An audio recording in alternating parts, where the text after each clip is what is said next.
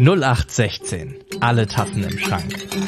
Der Podcast rund ums Leben und Überleben im täglichen Wahnsinn.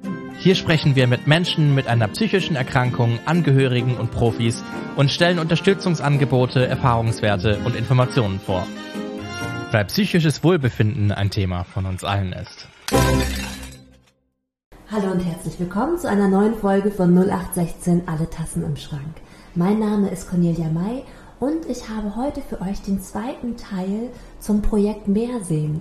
Und heute habe ich bei mir Harald und Betty. Harald ist Genesungsbegleiter hier im Hafen und Betty ist Klientin und beide sind Teilnehmende am Projekt Meersehen. Ich sage Hallo Betty, hallo Harald. Hallo. hallo. Was ist denn das Besondere für euch am Projekt Meersehen? Ja, also für mich ist das Besondere am Projekt Meersehen, dass Klienten, Mitarbeiter und wir hoffen auch möglichst viele Bürger Harburgs gemeinsam an diesem Projekt arbeiten und auf Augenhöhe miteinander gemeinsam agieren. Das fand ich schon mal sehr gut und das ist auch das, was mich an diesem Projekt gereizt hat. Was passiert denn gerade aktuell beim Meersehen und wo soll die weitere Reise hingehen? Ja, also im Moment versuchen wir gerade unsere Ape aus Wilhelmsburg. Das ist ein kleines Auto, wo man Kaffee ziehen kann und auch trinken kann. Das steht meistens, hat es auf dem Wilhelmsburger Platz gestanden, steht jetzt aber gerade beim Café gegenüber und wir sind jetzt gerade dabei, uns auf den Gloria-Tunnel, in den Gloria-Tunnel zu stellen und einfach mal Werbung zu machen für unsere Projektgruppe und Kaffee ausschenken und es soll irgendwann mal darauf hinausgehen, dass wir eine Räumlichkeit finden, wo wir Gruppen anbieten können in verschiedenen Richtungen, wie Malen, Basteln, Musik machen, Entspannung, alles, was uns so querbeet durch den Kopf geht, sozusagen. Ja, mit diesem, das kann ich vielleicht noch ergänzend sagen, mit diesem Projekt, äh, mit diesem Kaffeestand, den wir da im Gloria-Tunnel machen wollen, wollen wir natürlich auch Harburger Bürger ansprechen. Wir wollen Zettel verteilen, Infozettel. Wir wollen eine Infotafel aufstellen. Wir wollen ins Gespräch kommen. Wir wollen auch Lieder singen. Da haben wir uns schon bei der GEMA angemeldet, dass wir Lieder singen dürfen. Wir wollen also einen ja, richtigen Infostand machen und es geht nicht darum, dass wir den Kaffee ausschenken und dafür Geld bekommen, um irgendwie großartig Geld einzunehmen, sondern es geht wirklich darum, auf Harburger zuzugehen und Werbung einfach für unser Projekt zu machen. Und das heißt, bei euch kann man auch nach wie vor immer noch sich einklinken, egal wer man ist und woher man kommt. Ja, wir sind für alle offen. Wie ist denn eure Vision von diesem Ort, den ihr schaffen wollt? Habt ihr das was, wo ihr sagt, oh, das ist so ein inneres Bild, was ich habe? Oder wenn es nur nach mir ginge, dann würde das so aussehen? Ja, also ich habe da die Vision von einem Café als Versammlungsort für uns alle, für alle Harburger, bei dem sich alle auch einbringen können, bei dem also Leute, die zu Besuch kommen, wenn die dann sehen, Mensch, ähm, wo, wo sich jeder wirklich einbringen kann, wo jeder nach seinen Talenten sich einbringen kann, wo jeder sagen kann, Mensch, ähm, ich spiele ein bisschen Gitarre, ich kann vielleicht einen Gitarrenkurs anbieten oder jemand anderes sagt, Mensch, ich bastel gerne, ich biete einen Bastelkurs an, dass also wirklich von den Leuten, für den Leuten etwas gemacht wird. Ja, meine Vision wäre einfach, ähm, ein kunterbuntes Mischmasch zusammenzustellen von allen Menschen in unterschiedlichen Alterslagen. Und ich könnte mir zum Beispiel auch vorstellen, dass es so Spielplätze, so kleine eingerichtete Spielplätze, wo die Kinder sich beschäftigen dürfen und wo die Eltern dann ihren Hobbys nachgehen können und ähm, gegebenenfalls, wie Harald ja schon sagte, malen kann, basteln kann, vielleicht sich auch mit einbringen kann beim Singen oder beim Entspannen. Also wir sind da noch relativ offen, wir haben viele Ideen und wir müssen jetzt einfach mal gucken, wie letztendlich die Räumlichkeiten hergestellt werden, was denn für Möglichkeiten geboten werden sozusagen, dass wir halt auch dann auch einiges anbieten können. Aber von mir aus könnte das kunterbunt sein für alle. Ich kann mir vorstellen, dass in so einer Gruppe von Menschen, die am Projekt beteiligt sind und ihre Gedanken in einen Topf werfen, da auch ganz andere Dinge Wichtigkeit haben oder ganz andere ja, Foki gesetzt werden. Habt ihr so bestimmte Bereiche oder bestimmte Sachen, wo ihr sagt, so, ja, das war eigentlich ein Anliegen oder so ein Wunsch, den alle mitgebracht haben? Oder wo so der Fokus drauf lag? Also, du hast gerade schon gesagt, Betty, so ein Ort, wo, ähm, wo Eltern auch sein können und die Kinder auch spielen können. Das wäre ja für Eltern eine interessante Sache. Ich kann mir vorstellen, dass es einige Menschen gibt, die vielleicht ein größeres Bedürfnis haben nach Ruhe und andere, die vielleicht ein größeres Bedürfnis nach Austausch haben und wieder andere, die sagen, oh, Hängematten wären toll oder ganz viel Natur und Pflanzen. Wir haben irgendwann mal überlegt, so ein bisschen außerhalb von der City zu gehen, an einen Ort, wo auch mehr Wasser und ähm, ähm, Wald oder Wiese ist. Aber wir wollen eigentlich auch so das ähm, schaffen, dass halt alle Menschen, die da halt in Harburg wohnen, auch dahin kommen können, ohne groß fahren zu müssen. Mhm. Und ähm, weil viele Menschen einfach auch nicht immer das Fahrgeld haben und ähm, die Kinder ja auch immer dann ähm, nicht so weit laufen müssen, weil die vielleicht noch nicht so gut laufen können. Also wir wollen einfach einen Ort schaffen in einer Nähe, wo alle hingehen können und vor allem für die Menschen äh, einen Ort schaffen, die letztendlich Interesse haben. So kann ich das jetzt für mich sagen und wir sind wirklich komplett offen und wir werden sehen, was uns zur Verfügung steht. Also wir sind ja noch mittendrin gerade am gucken, was geht. Wir haben auch viele Ideen gesammelt und man muss einfach gucken, was die Räumlichkeiten hergeben. Und so weit sind wir ja noch nicht. Wir sind ja nun erstmal gerade dabei zu gucken, dass wir die APE überhaupt erstmal in Betrieb genommen bekommen im Gloria-Tunnel. Und es soll dann noch ein weiterer Prozess irgendwann in den nächsten Wochen, Monaten stattfinden. Und wir müssen halt gucken, was eben halt davon umsetzbar ist. Ja, da ergänze ich vielleicht noch mal ganz kurz. Oder ich, ich ähm, denke, das steht und fällt mit allen, die am Projekt mitmachen. Und wir sehen eben auch, was sich entwickelt. Und wenn wir jetzt zum Beispiel Räumlichkeiten haben, dann sehen wir ja, wer da alles hinkommt und wie die Bedürfnisse der Menschen auch sind, was unsere Bedürfnisse sind, was wir anbieten können und welche Menschen dann eben da hinkommen. Ich denke, danach richtet sich das dann eben auch. Und wenn wir sehen, Mensch, da kommen auch Eltern hin, alleinerziehende Mütter, alleinerziehende Väter und da kommt vielleicht ein alleinerziehender Vater, der sagt, Mensch, ich kann hier eine Vatergruppe anbieten oder sowas, da merke ich, da ist auch Bedarf hier in der Gegend und ja, das, das steht und fällt mit den Leuten, die da dahin kommen, denke ich. Ich finde es aber auch wichtig, dass die älteren Menschen mit angesprochen werden, und dass man da vielleicht auch gucken kann, was man da auch für die älteren Menschen anbieten kann. Die haben ja nochmal andere Interessen als wir jungen Menschen und wir hoffen natürlich, dass wir alle Altersgruppen mit einbinden können. Schön, das heißt, ihr habt da auch ganz verschiedene Menschen im Blick mit. Ja. Wie habt ihr beide den Prozess bisher erlebt? Was waren die schwierigsten und was waren die schönsten Momente für euch? Also ein schwieriger Moment war der, wo die vier Studentinnen, die das ganze Projekt angeschoben haben, weggegangen sind. Die haben nach einem Jahr, nach zwei Semestern aufgehört, weil das Projekt nur für diese beiden Semester angelegt war. Die hatten dann auch keine Zeit mehr, das Projekt weiterzuleiten, weil die sich halt um ihr Studium kümmern mussten. Und dann haben die das sozusagen an uns, an die, den Rest der Gruppe, sage ich mal, übergeben. Und wir haben das alleinständig oder äh, selbstständig weitergeführt.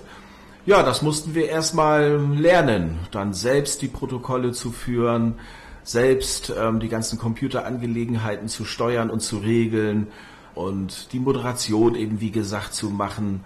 Das war erstmal so ein Übergang, an den wir uns alle gewöhnen mussten, denke ich, der nicht ganz so einfach war. Und wenn ich an die schönsten Momente denke, ich finde, die schönsten Momente, die ich erlebt habe, waren die Momente, wo wir in konkrete Arbeitssituationen reingekommen sind. Zum Beispiel wurde ein Flyer von uns erstellt von einigen Leuten. Immer wenn irgendwas praktisch gemacht werden musste, haben wir Arbeitsgruppen gebildet, wo dann ein, zwei, drei Leute, na zwei, drei Leute eher so gemeinsam an diesem Projekt gearbeitet haben. Wir haben ein Plakat entwickelt, das wir auch aufstellen können, zum Beispiel bei diesem Kaffeestand, um die Leute auch optisch anzusprechen.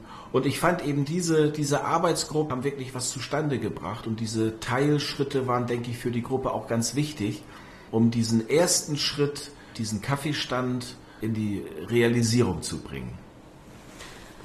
Ja, also für mich waren die schönsten Momente, dass die Worte, die ich vor allem auch mit eingebracht habe, die sie auch sehr kreativ waren, dass die angenommen wurden für, von, von mir, ähm, weil ich immer gedacht habe, äh, das ist alles gar nicht so wichtig, was ich sage. Und ich habe gemerkt, dass die Menschen das in der Gruppe auch angenommen haben. Das war für mich so der schönste Moment, dass ich dabei sein darf als Klientin. Und für mich war der schwierigste Moment im Sinne, dass halt auch unterschiedliche Meinungen da waren, die ich nicht immer teilen konnte. Und es gab dann in mir auch immer mal so innere Konflikte mit dem einen oder anderen, die ich aber relativ gut meistern konnte und auch klarstellen konnte, was meine Bedürfnisse sind. Und jetzt sind wir eine eingeschweißte Gruppe. Wir hoffen natürlich, dass noch mehr Mitglieder dazukommen. Aber für mich sind die schönsten Momente natürlich auch die Dinge, die jetzt entstanden sind. Der Flyer, den ich auch mit kreiert habe. Das Konkrete natürlich, dass jetzt auch was passiert, weil wir haben ja lang, lange gebraucht, um überhaupt irgendwie zusammen eine Idee zu finden. Und wir haben das aber gut umgesetzt bekommen. Trotz, dass die Studentinnen irgendwann nicht mehr da waren, haben wir es geschafft, als kleine Gruppe zuerst weiterzuarbeiten und sind eben halt gerade dabei, wieder zu wachsen. Und jetzt hast du schon gesagt, Betty, dass es schön wäre, dass du als Klientin mitmachen kannst. Ich stelle mir das schwierig vor aus diesen ganzen unterschiedlichen Rollen und Hintergründen. Jetzt bist du Klientin, jetzt habt ihr ein Arbeitsdu in den Gruppen und du sitzt da, hast vielleicht Bezugsbetreuer, Bezugsbetreuerin dabei oder Harald als Genesungsbegleiter und sonst habe ich gehört, wenn ihr euch auf dem Flur trefft oder sonst zu Gesprächen, dann habt ihr das Sie und in der Gruppe ist es aber ein kompletter Rollenwechsel. Wie wie kann man das miteinander meistern? Ja, also am Anfang war es bei mir so, dass ich das ein bisschen als schwierig empfunden hatte. Wir haben von Anfang an uns auf das Arbeitsdu geeinigt. Dann haben wir halt in der Gruppe immer du zueinander gesagt. Und wir haben uns ja immer mittwochs getroffen oder wir treffen uns immer mittwochs mit der Gruppe. Und wenn ich mich mittwochs eben mit Betty in der Gruppe gesprochen habe, habe ich du gesagt. Und sobald ich sie am Donnerstag gesehen habe, dann habe ich wieder sie gesagt, weil das eben so ja Usus war. Und das fand ich schon am Anfang sehr sehr komisch. Und habe wirklich ja, also in meinem Herzen da Schwierigkeiten gehabt, das irgendwie wirklich zu akzeptieren. Mittlerweile kann ich's. Mittlerweile ist es höchstens so, dass ich mal dann auch auf das Sie plötzlich komme, wenn wir uns zwischendurch treffen. Wir haben uns ja manchmal auch in Arbeitsgruppen getroffen, zum Beispiel das Plakat habe ich mit der Betty zusammen gestaltet und das war natürlich ein Du-Treff und da habe ich am Anfang dann auch bin ich ins Sie gerutscht. Das passiert mir immer wieder, aber da können wir mittlerweile drüber lachen. Ähm, das sehen wir alle ganz locker und ich habe auch einige Klientinnen mal gefragt, was sie dazu sagen, wenn wir uns in der Gruppe duzen und ansonsten aber in der Einrichtung Sie sagen und da haben alle dann gesagt, ja, das ist eben so, das akzeptieren wir und wir können das Arbeitsdu eigentlich ganz gut akzeptieren. Ja, also für mich war es natürlich anfangs auch schwer, gerade so als Klientinnen-Sicht ist es natürlich nochmal eine größere Hürde, das Du zu sagen. Und auch gerade so den ähm, Geschäftsführer, beziehungsweise nicht Geschäftsführer, sondern unsere Regionalleitung zu duzen, war für mich natürlich eine große Hürde, aber ich habe mich dann irgendwie da reingefuchst. Und ich kann das auch relativ gut unterscheiden. Also klar gibt es bei dem einen oder anderen immer noch ein bisschen Schwierigkeiten, das Du zu sagen, aber so bei dem einen oder anderen, mit denen ich jetzt auch engmaschig zusammengearbeitet habe in den Gruppen, ist es für mich kein Problem mehr. Also ich kann mich damit gut anfreunden, auch du zu sagen. Und für mich ist auch ganz klar, nach dem ganzen Geschehen, wenn die Gruppe vorbei ist, auch wieder sie sagen zu können. Also das habe ich mich, da habe ich mich jetzt dran gewöhnt so. Verschiebt sich da innerlich ein Bild oder ein Gefühl? Ein Gefühl und ein Bild. Also für mich so beides. Weil das Gefühl ist, man muss die nötige Distanz einhalten gegenüber den Menschen, die halt vorgesetzt sind. Und das Bild ist aber, nee, Moment, wir sind ja letztendlich in einer Gruppe, wir haben uns geeinigt auf das Du. Und das Gefühl mit dem Bild ähm, schmolz irgendwann so ein bisschen zusammen und dann war es auch okay. Also kann ich jetzt nur sagen. Bei mir ist es so, dass da schon die professionelle Distanz, die ich manchmal als Genesungsbegleiter zu den Klienten habe, ja, dass die, dass ich das Gefühl hatte, die ist wirklich völlig weggegangen, ne, weil das für mich auch eine sehr freundschaftliche Zusammenarbeit in der Gruppe ist. Und ja, also dieses übliche, was wir immer sagen, ja, Zusammenarbeit auf Augenhöhe, das ist es aber wirklich für mich. Es ist wirklich eine Arbeit auf Augenhöhe zusammen und auch, finde ich, eine sehr freundschaftliche Zusammenarbeit, die auch mit teilweise sehr viel Spaß, vor allen Dingen in den Arbeitsgruppen vonstatten gegangen ist. Wie soll ich sagen, da sind Barrieren fallen gelassen worden, bei mir jedenfalls. Ich frage mich gerade, so ein paar Sachen habt ihr schon gesagt, was die Gefahren und was die Chancen sein können von so einem Projekt und auch von so einem arbeitest und was ihr vielleicht anderen Menschen, die jetzt das vielleicht hören und sagen, ah, so ein Projekt wäre bei uns ja auch spannend und sollten wir hier eigentlich ein Arbeitsdu einführen, was würdet ihr denen beraten? Gibt es Umstände, unter denen das gut ist oder schlecht ist oder wo ihr die Frage anders beantworten würdet? Also ich würde den oder diejenige, die in die Gruppe mit reinkommen möchte, auf jeden Fall erstmal erklären, wie das zustande gekommen ist, dieses Arbeitsdu. Und ich würde dem oder derjenigen das selbst überlassen, beziehungsweise ob die Menschen damit einverstanden sind, dass sie auch geduzt werden. Und ich gehe mal davon aus, dass sich das rauskristallisieren wird, ob jemand geduzt werden möchte oder ob er lieber beim Sie bleiben möchte. Und ich gehe auch davon aus, dass die Menschen, die das mit dem Du nicht so gerne mögen, auch wahrscheinlich gar nicht angesprochen wollen werden. Also kann ich jetzt so für mich erklären. Inwiefern unterscheidet sich bei so einem Projekt der Blick von, von dir, Betty, als Klientin und wie guckst du anders drauf als Genesungsbegleiter, Harald, und wie habt ihr das erlebt bei den anderen? Man hat das Arbeitsdu, man hat die Augenhöhe und trotzdem bringt, kann ich mir vorstellen, jeder Mensch da nochmal einen ganz anderen Fokus mit oder ganz andere Anliegen.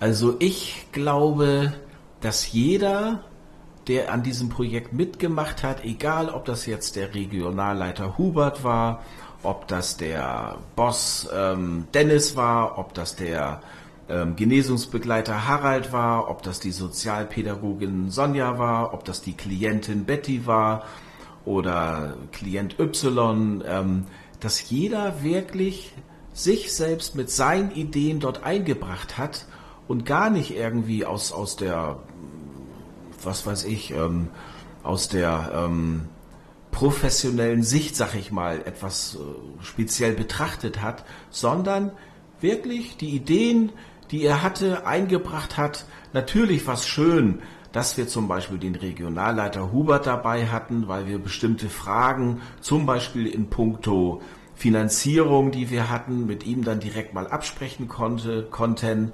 Sowas war schön.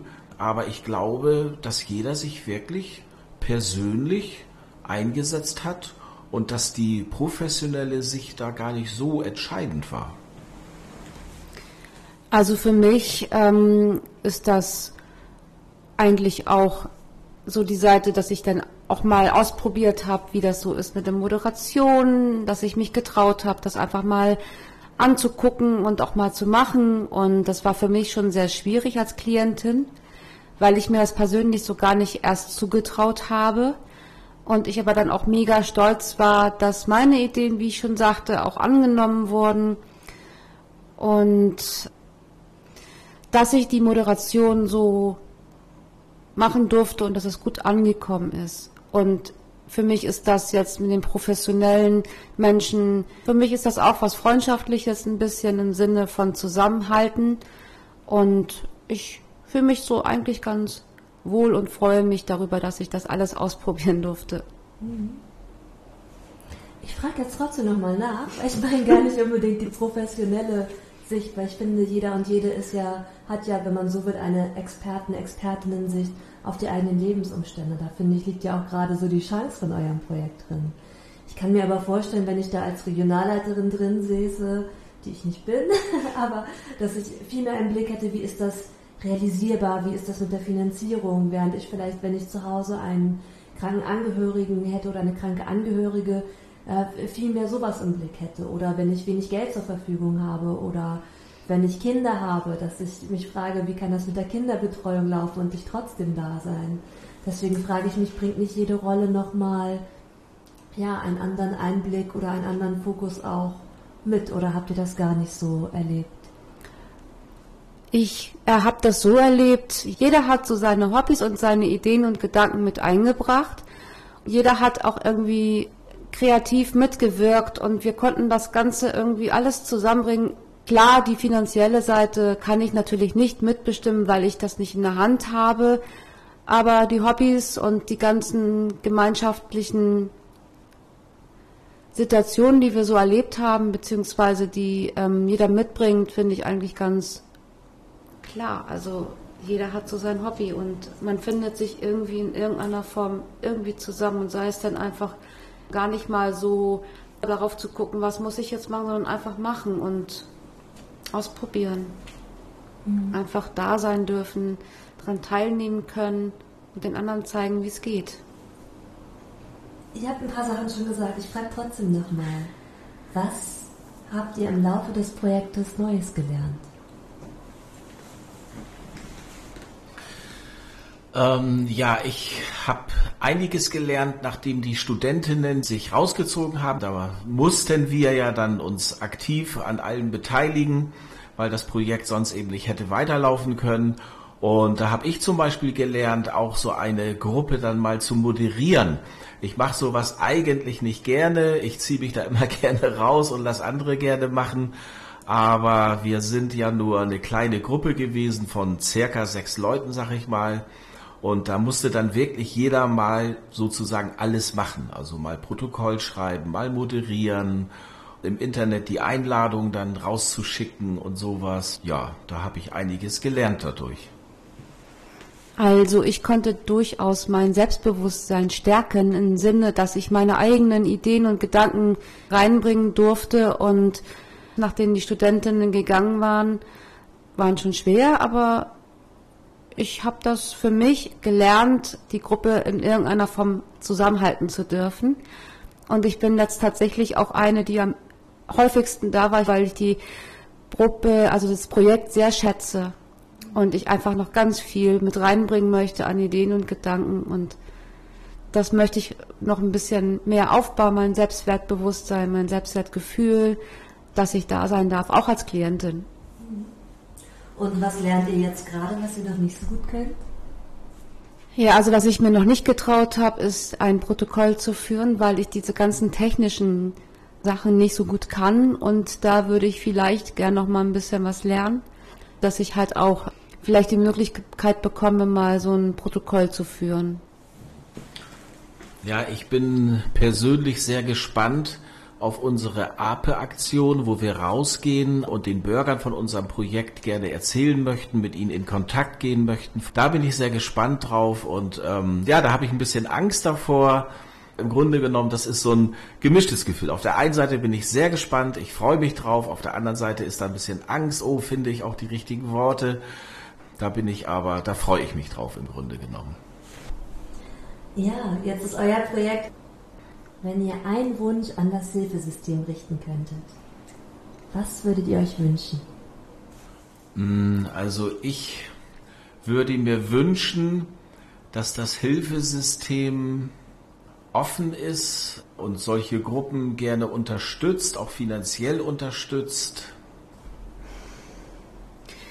ja, ich würde mir wünschen, dass die Menschen mit uns auf Augenhöhe sind, im Sinne, dass sie alles so mitmachen und neue Ideen mit reinbringen können und dürfen und ich einfach nur offen sein und die Menschen inspirieren wollen, dass sie daran teilnehmen dürfen, wenn sie möchten.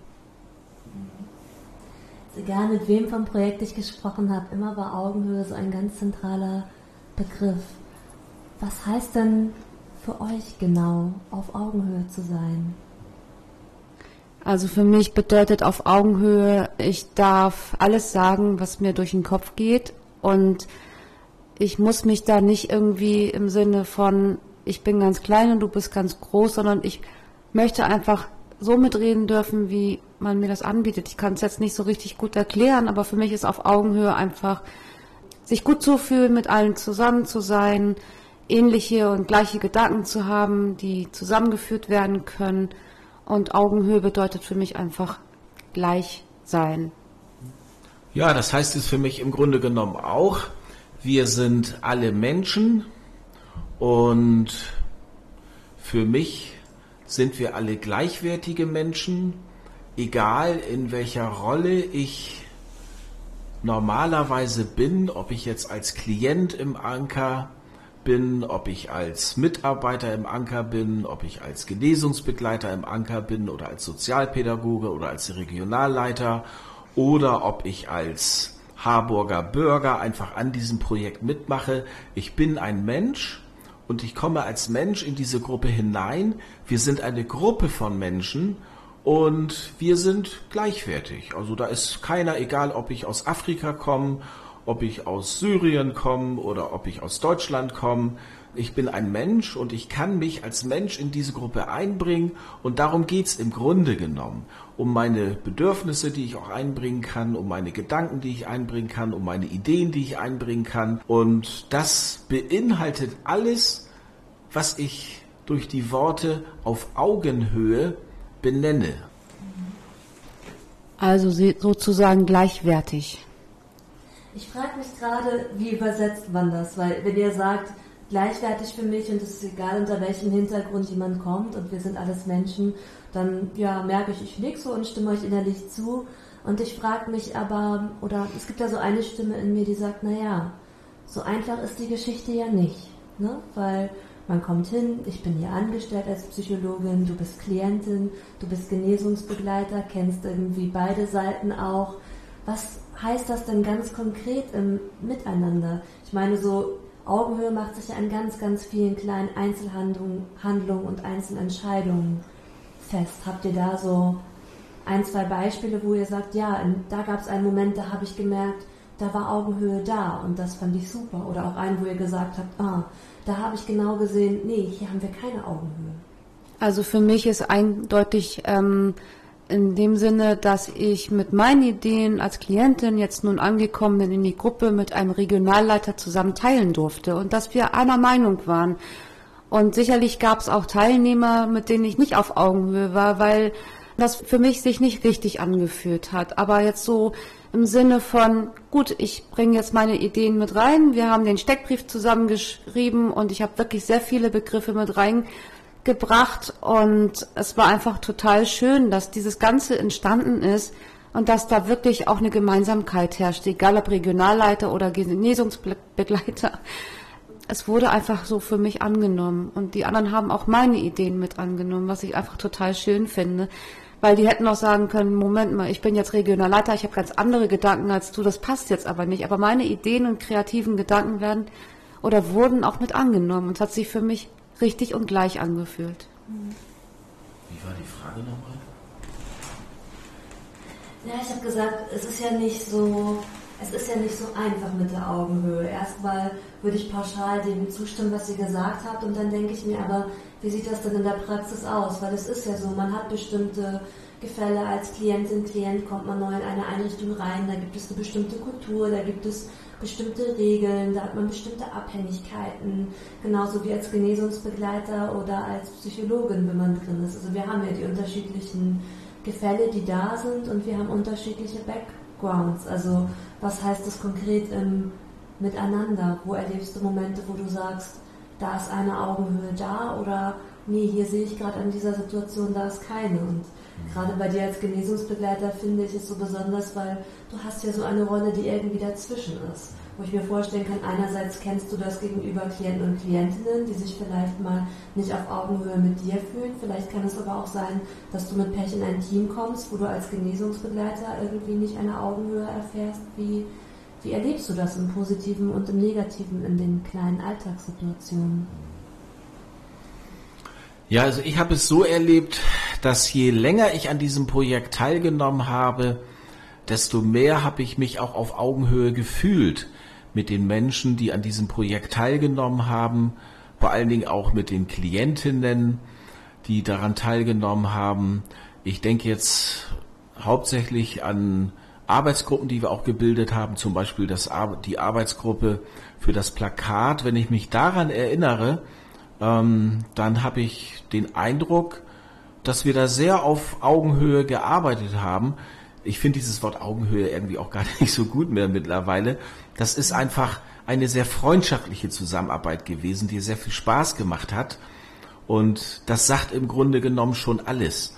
Also dadurch ist es eben eine Arbeit auf Augenhöhe gewesen. Ja, ich habe so auch das Gefühl gehabt, ich konnte auch mehr ich sein. Also in dem Sinne, dass ich da, ich weiß auch nicht genau, ich, ich kann es nicht genau beschreiben. Ja. Soll ich das für dich mal ergänzen, ja, Harald? Ja. Also für mich war diese Arbeitsgruppe mit dem Plakat total lustig, weil ich war total witzig drauf und man konnte den Genesungsbegleiter Harald einfach auch mal vollwerfen mit Frechheiten, die einfach lustig waren. Und das war total schön, weil alle haben diesen Spaß mitgeteilt und das war einfach total schön. Man hat sich einfach wirklich so gut gefühlt. Äh, in dem Sinne, dass ich auch mal zu Harald sagen durfte, oh, du bist aber doof und komm, du hast aber gerade den, den Strich nicht richtig ausgeführt oder du hast ja. den, die, die Fläche gerade nicht richtig ausgewählt, nun musst du da aber nochmal ran. Das könnte ich einer Mitarbeiterin oder Betreuerin so nicht sagen und das war einfach ein total schönes Gefühl. Wir haben einfach so viel rumgealbert und ich durfte alles Mögliche sagen, was mir so in den Kopf konnte und diese Hemmschwelle war einfach weg. Mhm. Wenn ihr eine SMS schreiben könntet an eine bestimmte Gruppe von Menschen, zum Beispiel Menschen, die ein Projekt aufbauen wollen, Klienten und Klientinnen in der ambulanten Sozialpsychiatrie, Menschen mit einer psychischen Erkrankung, Menschen, die im sozialen Bereich arbeiten oder irgendeine andere Gruppe von Menschen. Was für eine Nachricht würdet ihr gerne schicken und an wen? Ich würde an den Menschen die SMS schicken, die daran Interesse haben an das Projekt. Ich würde aber allen eine äh, gleiche SMS schreiben im Sinne, dass alle Menschen die SMS sehen und lesen dürfen, im Sinne, dass die sich angesprochen fühlen dürfen per SMS. Es ist egal, welche Gruppe das ist, ob das Klienten sind, ob das Sozialschwache sind, ob das Menschen sind, die ähm, aus einer anderen Kultur kommen, ob das Menschen sind, die aus einer psychiatrischen Institutsgeschichte, ich kann das jetzt gerade nicht beschreiben, kommen. Also ich würde einfach alle ansprechen, die daran Interesse haben. Ja, nur wir haben noch keine SMS, ne? Also inhaltlich, ne? Was würdest du schreiben, so spontan aus dem Bauch raus? Ich würde schreiben, ähm, ja, seid spontan. Macht einfach mit, so wie ihr da seid. Und ich habe ja in jeder Folge eine Frage aus dem letzten Podcast, die ich meinen Gästen und Gästinnen in der neuen Folge mitbringe. In eurem Fall habe ich jetzt sogar zwei, und zwar einmal ich habe von Hubert und Sonja eine Frage für euch. Und weil ich dazwischen noch eine andere Folge aufgenommen habe, habe ich auch noch eine von Maria für euch. Und ich stelle euch mal erst die Frage von Hubert und Sonja. Und zwar, welche positiven Erfahrungen habt ihr gemacht mit Entstigmatisierung?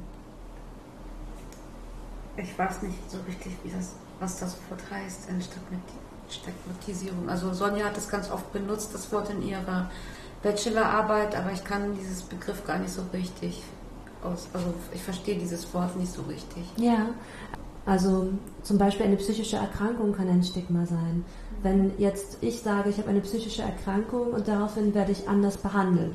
Zum Beispiel, wenn ich zum Arzt oder zu einer Ärztin gehe, weil die sich denken, so, ach, keine Ahnung, die Frau May, die hat ja eh keine ernsthaften Beschwerden, die hat irgendwie eine psychische Erkrankung, die bildet sich das ein oder. Also ich habe im Grunde ein Vorurteil gegenüber einem Menschen und ähm, behandle ihn dann anders?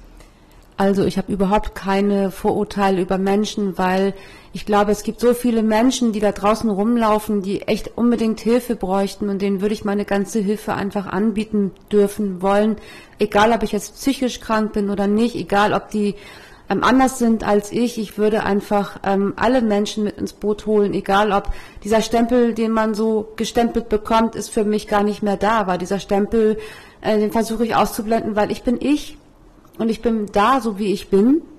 Und die Menschen müssen mich so nehmen, wie ich bin. Egal, ob ich jetzt irgendwie eine psychische Erkrankung habe oder ob ich ähm, gesund bin. Ich glaube nicht, dass, äh, dass da viele Menschen drauf draußen laufen, die wirklich richtig gesund sind. Es gibt immer mal Situationen, äh, die entstehen können, familiär oder durch verschiedene Situationen, die entstehen in unterschiedlichen Bereichen. Und die können auch durchaus mal eine schwere oder eine leichte Form von depressiver Verstimmung haben. Und ich nehme alle Menschen ernst, egal ob psychisch krank oder nicht. Wie ist das denn? Du hast jetzt gerade gesprochen, wie du auf andere Menschen zugehst und wie du in die Welt gehst von deiner Werthaltung und deinem Verhalten. Mhm. Wie ist das denn mit anderen Menschen, die dir begegnen? Kennst du das da, dass die anders mit dir umgehen, wenn sie erfahren, dass du eine psychische Erkrankung hast? Und kennst du es auch, dass die vielleicht erstmal, also dass es das Gegenteil davon gibt, dass die Menschen, obwohl du eine psychische, ich sag das mal so in Anführungszeichen, mhm. Erkrankung hast oder es erst einen Vorteil gibt, dass die das schaffen, das aufzulösen, dass es irgendwie den gegenteiligen Effekt gibt von ich behandle dich nach einem Vorurteil, sondern da löst sich etwas auf. Also für mich ist klar, ich habe oft genug gesagt bekommen, diese Diagnose ist nur ein Wort, es ist ein Schlüssel, eine Zahl, aber hat überhaupt gar keinen Wert, keine Wertstellung. Für mich sind das einfach nur Diagnosen und ich würde mir wünschen, dass die Menschen da draußen mit uns psychisch Kranken auch anders umgehen würden und nicht an wie behandeln würden, so du bist psychisch krank, du bist doof. Also das habe ich durchaus auch schon das eine oder andere Mal erlebt. Das hat manchmal sehr weh getan. Und ich selber habe mir den Stempel auch gegeben. Aber den Stempel habe ich weggemacht, weil ich möchte einfach genauso sein, wie ich bin. Und ich würde mir wünschen, dass die Menschen mich auch so behandeln, wie ich bin. Egal in meinen ganzen kreativen Phasen oder nicht kreativen Phasen einfach genommen werden möchte, so wie ich funktioniere. Und ähm, egal ob Stempel oder nicht. Also ich würde mir einfach wünschen, dass wir vielleicht auch da draußen auf Augenhöhe, um das Wort nochmal zu benennen, rumlaufen dürfen, ohne dass, also ich habe ganz oft dieses Gefühl gehabt, wenn ich dann in der Therapie saß, oh ja, ähm, die ist ganz groß, ich bin winzig klein, ich darf eigentlich gar nichts sagen und das möchte ich einfach nicht. Ich möchte auch mit den Betreuern und auch mit den Psychologen, ich möchte mit denen auf Augenhöhe sprechen ich würde mir wünschen, dass da eine Zusammenarbeit äh, herrscht, dass wir uns irgendwann einig sind. Also das ist jetzt so mein, mein Gedanke dazu. Ja. Was glaubst du, wie kriegt man den Stempel weg? Oder wenn du selber merkst, so, oh, ich gehe jetzt, ne, wir kennen es ja alle, wir haben unsere Vorurteile, so funktioniert unser Gehirn, wir haben Vorannahmen. Ne? Wie, wie schafft man es, wie schafft man es selbst, den Stempel wegzukriegen? Also für mich ist ganz wichtig, dass ich mich nicht vorstelle, ich bin Bettina und Borderliner, sondern ich möchte einfach sein, ich bin Bettina und habe die und die Gedanken und Gefühle und möchte gerade so sein, wie ich bin und auch so genommen werden. Also ist das, was ich jetzt nur so als Gedanke fassen kann, ja. Ist das so richtig ausgedrückt? Ja, ich finde, ich kann da total mit dir übereinstimmen. Ich finde auch, wie gesagt, da gibt es gar kein richtig oder falsch, sondern ne, vielleicht gehst du ja ganz anders um mit deinen Vorurteilen als, als ich, so, ne? Oder als Harald oder als irgendjemand. Ich glaube, da gibt es auch verschiedene Strategien. Und ich glaube, manchmal passiert es einfach, ne? dass man ein Vorurteil hat und manchmal setzt man sich in ein Fettnäpfchen und dann macht man es beim nächsten Mal anders und besser und lernt daran. Das denke ich. Ja, ich habe ganz oft gedacht, wie, ich bin Borderliner. Okay, ich bin Borderliner, ich bin blöd und ich, ich bin manipulierbar oder ich manipuliere die anderen. Nein, tue ich nicht. Ich bin da und ich kann für meine Diagnose nichts. Die ist einfach so entstanden durch Situation im Familienumfeld, was passiert ist. Ich kann nichts dafür und ich muss mich selber auch annehmen. Also so wie ich mit meiner Erkrankung da bin. Mhm. Manchmal ist es für mich auch gerade nicht einfach. Ja, und ich finde, es sind ja zwei Sachen. Ne? Das eine ist, wie geht man mit dem Stempel um, den man vielleicht von außen kriegt. Und das zweite, wie geht man selbst mit dem eigenen Stempel, den man sich halt auch teilweise dann selber aufdrückt, um. Ich habe noch eine zweite Frage. Und die zweite Frage, die kommt von Maria und Maria ist ähm, Ärztin. Und Maria hat die Frage, welches Buch würdest du empfehlen, weil es dich tief beeindruckt hat? Also ich habe ganz viele Bücher von Tori, Al-Hayden gelesen. Da geht es um Therapeutinnen und Psychologen, die mit Kindern zusammenarbeiten oder gearbeitet haben und davon berichten. Und diese Bücher von, Torrel, von der Frau Torrel Al-Hayden habe ich einfach total gerne gelesen würde ich auch gerne anderen Menschen in die Hand drücken, die vielleicht sich da noch nicht so mit auseinandergesetzt haben, um zu zeigen, wie die Zusammenarbeit zwischen Ärzten, Therapeuten und Klienten und Kindern überhaupt laufen.